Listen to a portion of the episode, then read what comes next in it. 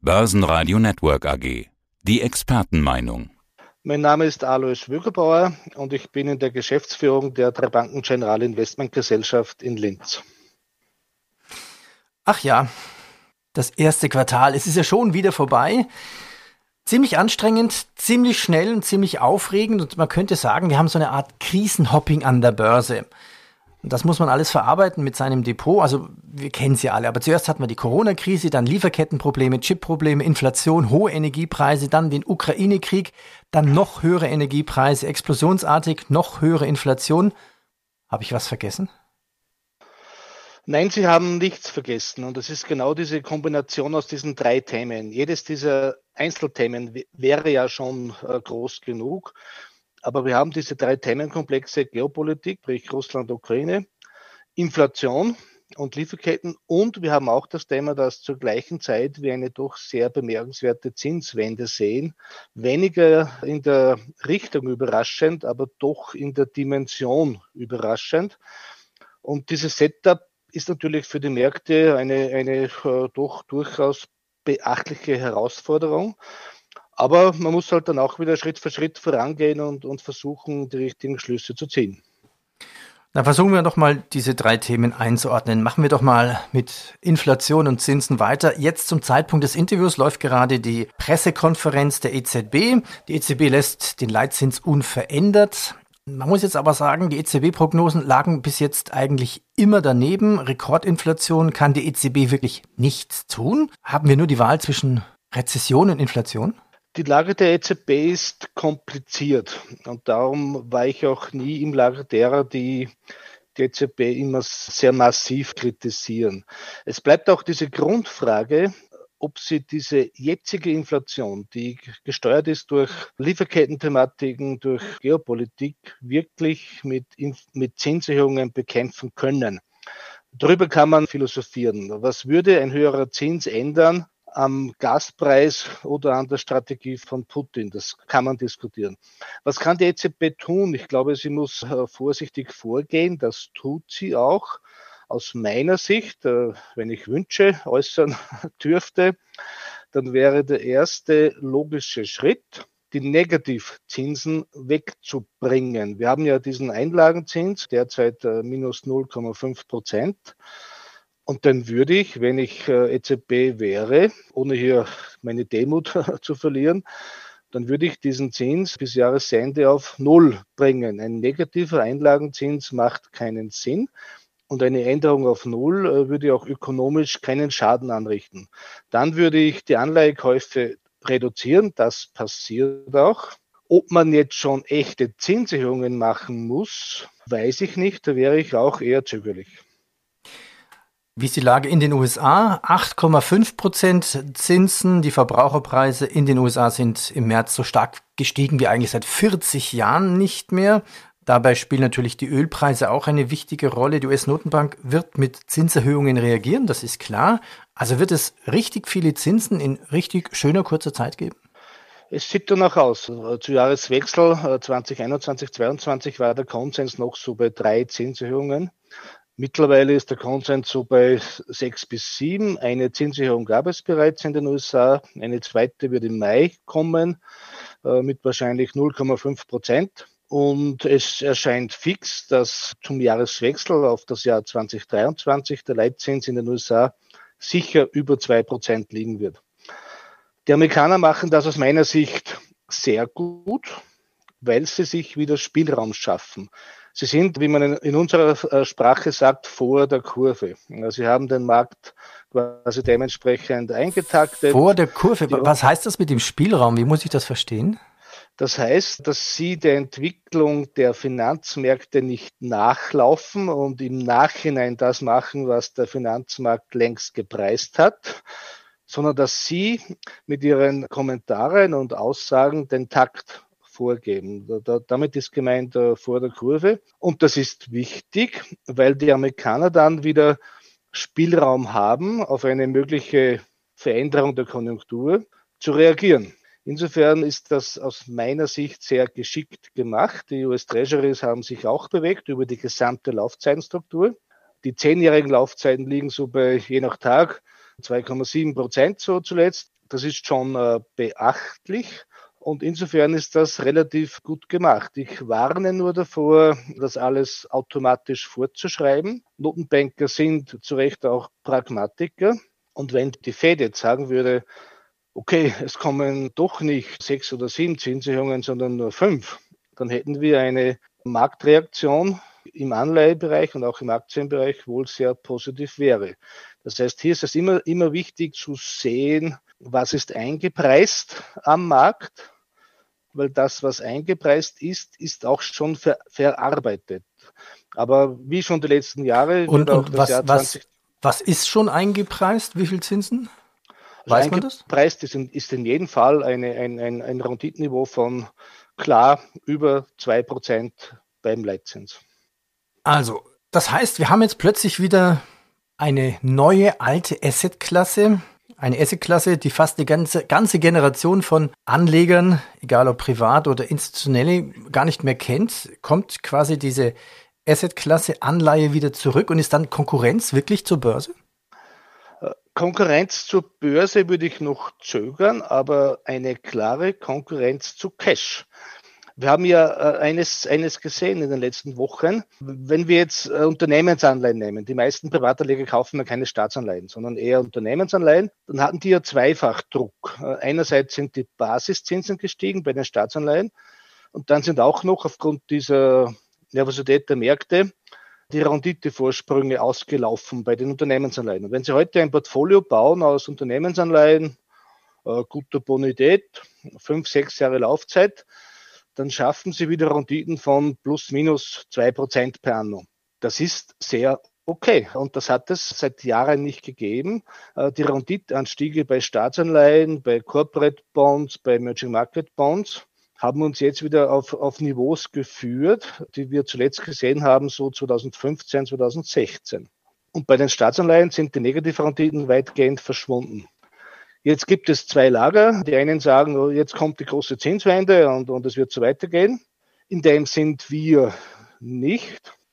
Wir sagen, es wird keinen mehrjährigen Zinserhöhungstrend geben. Und wir sehen daher äh, diese Renditeniveaus, die wir derzeit sehen, eher als Kaufchance. Aber wie schon erwähnt, nicht unbedingt als Ersatz für Aktien, sondern eher als Möglichkeit, Cash-Reserven, die bekannterweise nicht verzinst sind, in eine Anlagewelt überzuführen.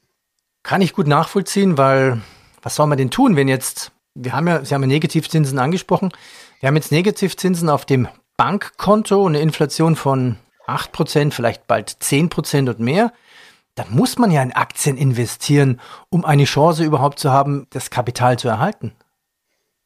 Ja und nein. Also im ersten Gedanken ja, die erste Klasse Aktie ist nach wie vor die zu bevorzugende auf lange Sicht.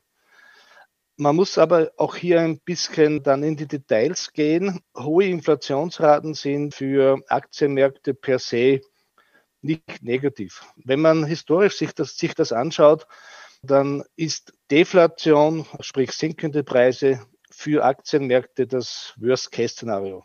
Hier sinken dann die Margen und das sind keine guten Börsenphasen. Aktienmärkte haben die beste Performance, wenn die Inflationsrate irgendwo liegt zwischen zwei und vier bis fünf Prozent. Und jetzt müssen wir uns die Frage stellen, okay, mit sieben, acht sind wir deutlich darüber. Aber das wird aus meiner Sicht nicht so bleiben, weil irgendwann natürlich auch Basiseffekte wirken. Wenn der Ölpreis in einem Jahr, im April 2023, wieder bei 110 Dollar steht, ist der Inflationseffekt null. Und ich denke auch, dass eine wirtschaftliche Abkühlung, die wir schon erwarten, auch die Inflationsraten etwas einbremsen wird. Das heißt, Aktienmärkte sind per se bei Inflation eigentlich ganz gut gerüstet. Würde die Inflation aber bei sieben Prozent bleiben, wovon wir nicht ausgehen, wäre das auch für die Aktienmärkte, denke ich, nicht unbedingt ein, ein gutes Szenario. Ja, tasten wir uns jetzt mal Richtung Aktien ran. Braucht man jetzt eine neue Definition von Qualitätsaktien? Welche Aktienstrategie verfolgen Sie? Kaufen Sie jetzt anders als vor dem Krieg?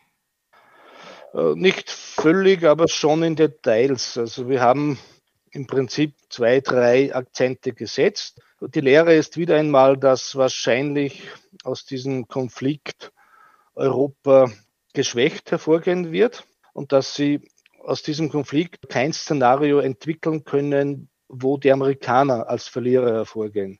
Das heißt, vom Grundsatz her bleibt die Aus Aussage, möglichst hohe US-Gewichtungen äh, zu haben, aufrecht. Und wir haben zuletzt eher unsere Europagewichtungen eher reduziert und US-Gewichtungen erhöht. Sind die Corona-Gewinner bei den US-Aktien dann letztendlich auch jetzt die Gewinner wieder? Also die typischen Cloud-Anbieter, Software-Anbieter, die mit hohem Burggraben, also die Amazon, Facebook und Microsoft-Werte, Apple? Ja, es gibt aus meiner Sicht zwei Gewinnergruppen. Das eine sind jene, das haben Sie schon angesprochen, diese Burggrabenaktien, denen es einfach gelingt, äh, steigende Preise an den Endverbraucher weiterzugeben. Das würde ich aber nicht auf, auf Microsoft Co. beschränken. Das sehen Sie auch in der gesamten Konsumgüterindustrie. Wir werden ja unsere Gewohnheiten bei Essen, Trinken, Körperpflege nicht ändern, äh, nur weil das Duschgel ein bisschen teurer wird, symbolisch formuliert. Das heißt, diese Firmen schaffen es sehr gut, Preissteigerungen weiterzugeben, weil wir das einfach brauchen und äh, hier fühlen wir uns auch sehr wohl. Es gibt eine zweite Ecke, die zuletzt etwas unterschätzt wurde. Wir fassen das bei uns im Haus zusammen als Sachwerteaktien. Ich glaube schon, dass wir vor einem Jahrzehnt stehen, wo Investments in Kupferminen, Industriemetalle, äh, auch durchaus Gold- und Silberminen oder auch Gold und Silber direkt eine schöne Beimischung sind. Ich denke, wir werden hier eine Verschiebung sehen. Die Macht der Ölstaaten wird vielleicht etwas zurückgehen und vielleicht wird es wichtiger sein, aufgrund der Energiewende eben Kupfer und Co. zu haben. Dort sehen wir über Jahre hinweg eine steigende Nachfrage bei einem nicht steigenden Angebot. Und Anleger sind, denke ich, gut beraten, eben nicht nur Facebook und Co im Depot zu haben, symbolisch gesprochen. Sondern ein bisschen Gold, Silber. Sondern auch diese, diese Sachwerte, ja. genau. Können Sie uns ein, zwei Namen nennen von Aktien, die Sie sich angeguckt haben oder die Sie gekauft haben? Ah, da gibt es eine, eine lange Liste von Namen. Ich möchte hier keine klaren Empfehlungen aussprechen, aber wenn ich so unsere Sachwerte-Aktienstrategie äh, so durchgehe, dann finden Sie dort die, die klassischen Goldminen, American Barrick als Name. Sie finden dort auch Kupferminen, Freeport als Name. Sie finden aber dort auch äh, Weiherhäuser und Store Enso, äh, riesige Waldbesitzer und, und Forstbetriebe. Sie finden dort auch Düngemittelaktien wie Nutrien oder Mosaic oder mhm. Landwirtschaft mhm. wie John Deere. Und Sie finden dort auch äh, eben diese andere Welt wie Coca-Cola oder eben Johnson Johnson, Procter Gamble, eben diese Konsumgüteraktien, die genau eben diese Preismacht haben. Und mit dieser Strategie, glaube ich, kann man diesem Inflationsdruck, der nicht äh, morgen verschwinden wird, denke ich, ganz gut entgegentreten. Gibt es aus österreichischer Sicht eine andere Sicht auf die Märkte als mit der deutschen Brille auf die Sicht der Märkte? Ja, die gibt es äh, nicht jetzt in der, in der Logik der Meinung, aber die gibt es einfach in der Chance der Umsetzung. Wir haben an der Wiener Börse ein Branchendefizit. Uns fehlen zwei Branchen letztendlich. Das ist der gesamte Bereich Digitalisierung, Internet. Da haben wir eigentlich nur die AT&S, die ich sehr schätze, bekannterweise. Und es fällt uns auch diese gesamte Branche defensiver Konsum und Gesundheit. Das heißt, man kann sich in Wien äh, unter Anführungszeichen nicht verstecken. Äh, wir, wir haben sehr viel Industrie, Energie und äh, Finanztitel. Und insofern ist die Sicht in Wien komplizierter, weil die Abhängigkeit der Wiener Börse vom, von der Konjunktur höher ist als jene vom DAX oder vom Schweizer Index. Herr Wögerbau, ich sage schon mal vorläufig herzlichen Dank, aber ein Thema möchte ich trotzdem noch besprechen. Wir haben uns vor kurzem darüber unterhalten. Funktioniert das eigentlich noch in den USA mit den Aktienrückkäufen? Das war ja ein wunderschönes Geschäft für die Firmen, eigene Aktien zurückzukaufen. Das wird spannend. Wenn Sie jetzt sehen, dass die Treasuries, die Zehnjährigen bei 2,7 Prozent oder wo auch immer liegen. Und dann liegen natürlich die Renditen für zehnjährige Corporate Bonds klarerweise höher, äh, wie, wie immer. Und es war ja in den USA über Jahre hinweg ein, ein Geschäftsmodell kann man dann äh, Financial Engineering bezeichnen, aber es war ein Geschäftsmodell, eigene Aktien zurückzukaufen über die Ausgabe von Unternehmensanleihen. Das kann man leicht rechnen. Machen wir ein Beispiel, wenn, wenn Ihnen die Finanzierung der Unternehmensanleihe Hausnummer 1,5 Prozent kostet und Sie eine Aktie zurückkaufen, wo Sie zwei Prozent Dividende bezahlen, dann ist der Nettoeffekt in der Bilanz positiv. Wenn wir jetzt aber wissen, dass die Dividendenrendite des amerikanischen Aktienmarktes bei 1,8 Prozent im Schnitt liegt und die Rendite der zehnjährigen Staatsanleihen bei 2,8 und die Rendite von zehnjährigen Unternehmensanleihen bei klarerweise über drei, dann wird das schwieriger.